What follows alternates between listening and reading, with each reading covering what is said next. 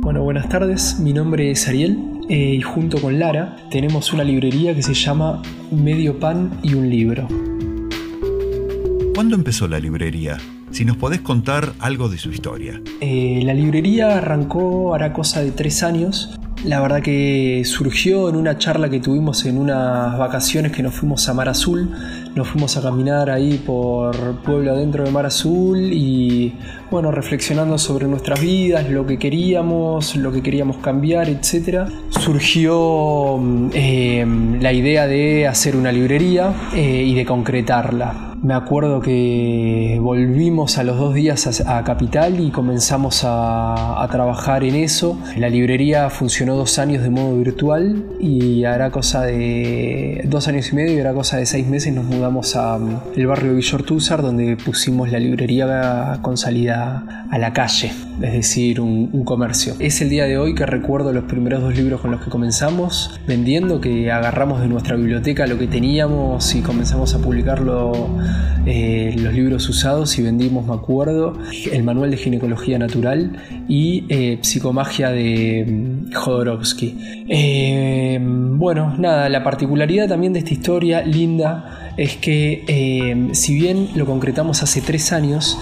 recién hará cosa de un año que yo empecé a recapitular y a darme cuenta que yo ya había tenido la idea de tener una librería, el sueño de tener una librería con un barcito y no solo eso, sino que también había tenido, hará cosa de 8 años o 10 años más o menos, una librería que también se llamaba Medio Pan y un Libro como hoy. La librería funcionó nada, muy poco tiempo, pero yo llegué a ponerle un logo, llegué a ponerle un nombre que es el mismo que, tiene hoy la librería, llegué a publicar libros y llegué a vender libros. El tema es que nunca me acordé que eh, de, de, esa situación, estaba como muy olvidada y nada, fue muy loco porque recién ahora me acuerdo de esa situación.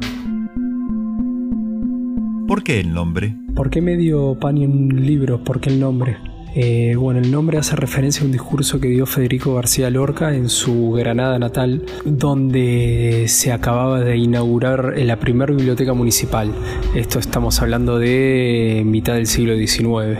Es un discurso hermoso e inspirador que no tiene más de cuatro o cinco carillas, que quien quiera leerlo lo puede descargar desde los portales de internet, que realmente es, es hermoso. Desde el día en que, en que lo leí supe que se iba a tener una librería iba a llamar de ese modo.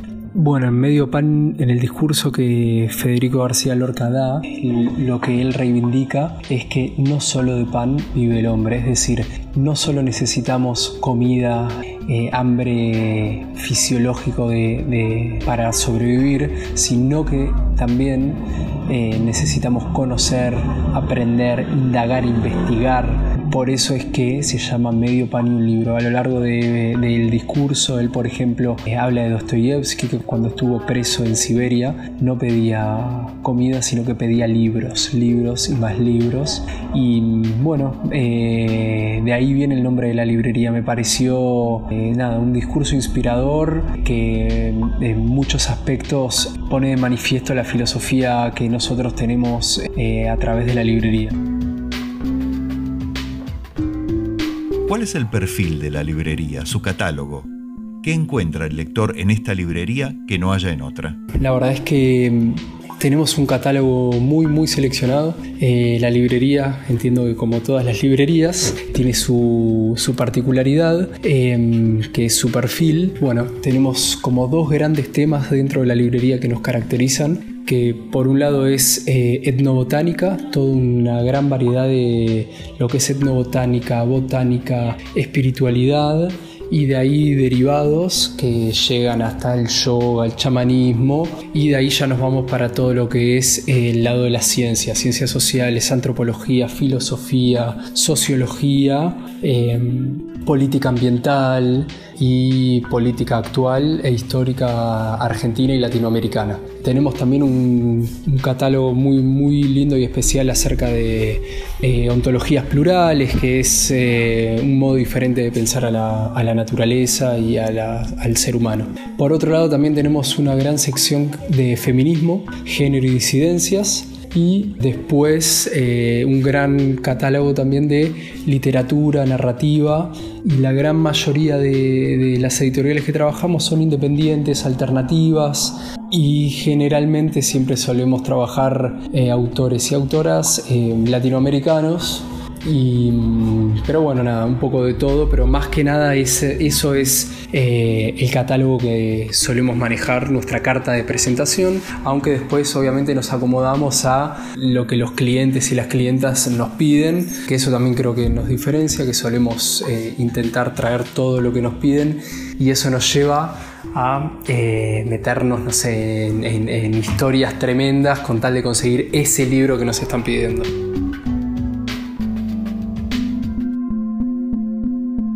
¿Alguna joya o rareza que tenga la librería? La verdad es que hay bastante. Te voy a nombrar por arriba varias y me voy a detener en una en particular. Tenemos, por ejemplo, sobre mucho sobre, bueno, todo lo que es etnobotánica es en sí una rareza. Hay muchos estudios antropológicos sobre ayahuasca, tenemos varios libros sobre avistajes de aves em, y tenemos mucho sobre política ambiental, que son temas que a nosotros nos encanta, que van desde la mega minería hasta eh, pensar a, las, eh, esto que yo te hablaba antes de las ontologías plurales, que significa dejar de ver el medio ambiente como eh, un recurso y verlo como entidades con, con acción, sujetos.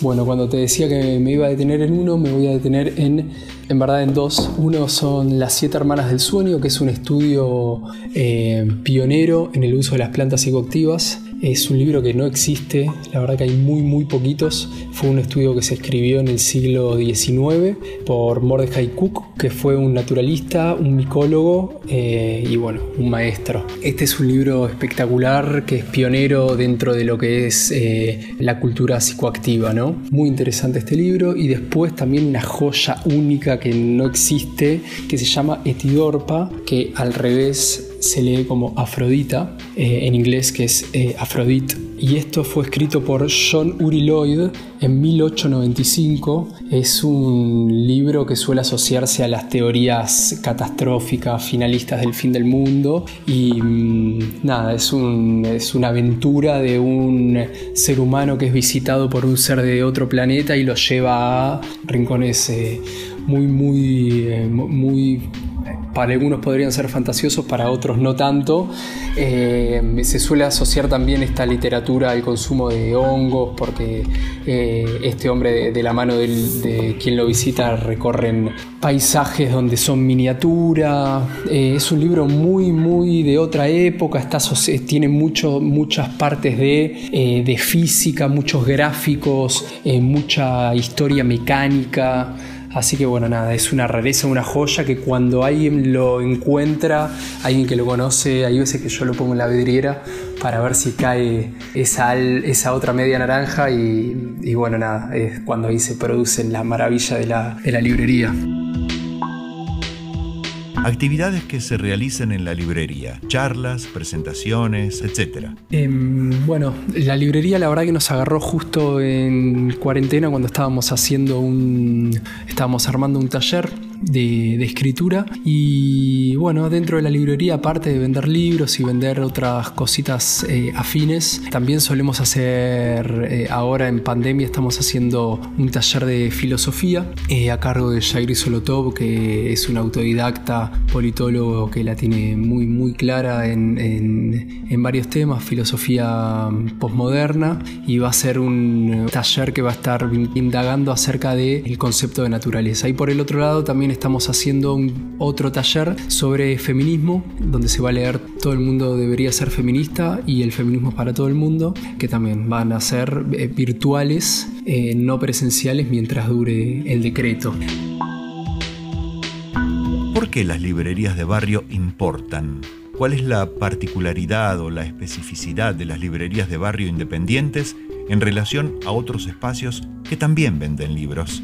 Bueno, es justamente un poco de todo lo que veníamos hablando eh, y podríamos asociarlo al nombre de la librería que es Medio Pan y un Libro. Eh, la verdad que las librerías como la nuestra no persiguen necesariamente o solamente un fin económico como pueden perseguir las grandes cadenas. La verdad que entrar a medio pan y un libro significa entrar a, otro espacio, a, un rincón en, el, eh, en donde nosotros no buscamos más que nada eh, el vínculo con el, con el libro, el vínculo con el cliente, que alguien venga y nos, nos hable del lindo espacio que, hay, que, que se genera, de los libros que tenemos. Y yo creo que las librerías importan por eso, porque son las librerías de barrio son un espacio aparte, un espacio que va al costado del camino de eh, lo que es el mundo, eh, podríamos decirlo así en grandes términos, como capitalista que busca todo el tiempo maximizar eh, los beneficios, maximizar lo económico y todo el tiempo producir más y ganar más. Como te decía antes, nosotros, yo trabajo con Lara, que, es, que somos pareja, y muchas veces nosotros mientras estamos comiendo recordamos y decimos, che, hoy vino tal persona que, que buscando tal libro se puso muy contenta o muy contento cuando, cuando se lo entregamos. Y la verdad que esas son las historias que a nosotros nos nutren y son las historias que nutren a la librería. Cuando yo salgo a recorrerme toda la capital por un libro es porque no porque ese libro me vaya a dar una ganancia económica, sino porque yo quiero que esa persona se lleve ese libro que está buscando porque, porque uno sabe lo que significa leer ese libro que uno está esperando, esa joya. Así que bueno, un poco yo creo que esa es la filosofía de la librería nuestra y de las librerías de barrio. Por eso es que las librerías importan.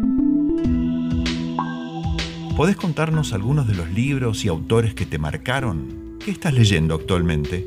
Eh, bueno, a mí me marcó en mi vida mucho eh, los relatos, siempre me gustó leer relatos biográficos eh, y siempre me gustó leer em, sobre plantas, sobre naturaleza, entonces mis lecturas siempre estuvieron asociadas a ese tipo de, a ese recorrido literario. Me acuerdo dos grandes célebres libros que he leído que son Big Bad City de Enrique Sims y Flash de Charles Duchaussois. Bueno, Enrique Sims, un, fuera de serie que escribió en la década más o menos del 70, son crónicas de su vida y Flash es... Eh, crónicas de un yonki que por motus propio decidió viajar por gran parte del mundo y bueno, nada, todas las historias que cuentan, la relación con la droga, eh, la indigencia. Em, así que bueno, nada, retomo esos dos libros em, y hoy en día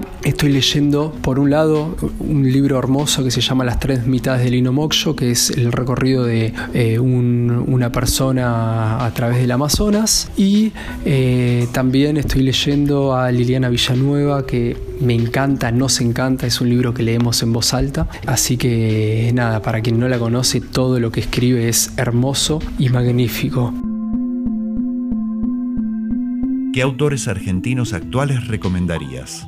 Eh, bueno, yo recomiendo, la verdad que me quedaría corto y sería injusto a quienes dejo afuera, pero Liliana Villanueva, eh, José Barra, Joshua, son algunos de, los autores que ahora se me vienen a la cabeza eh, y que recomendaría para aquellos que no conocen. Y bueno, también estaría siendo injusto con un montón de otros, pero para aquellos que no conocen son, es una literatura que nosotros manejamos y que nos encanta traer, así que nada, se los recomiendo.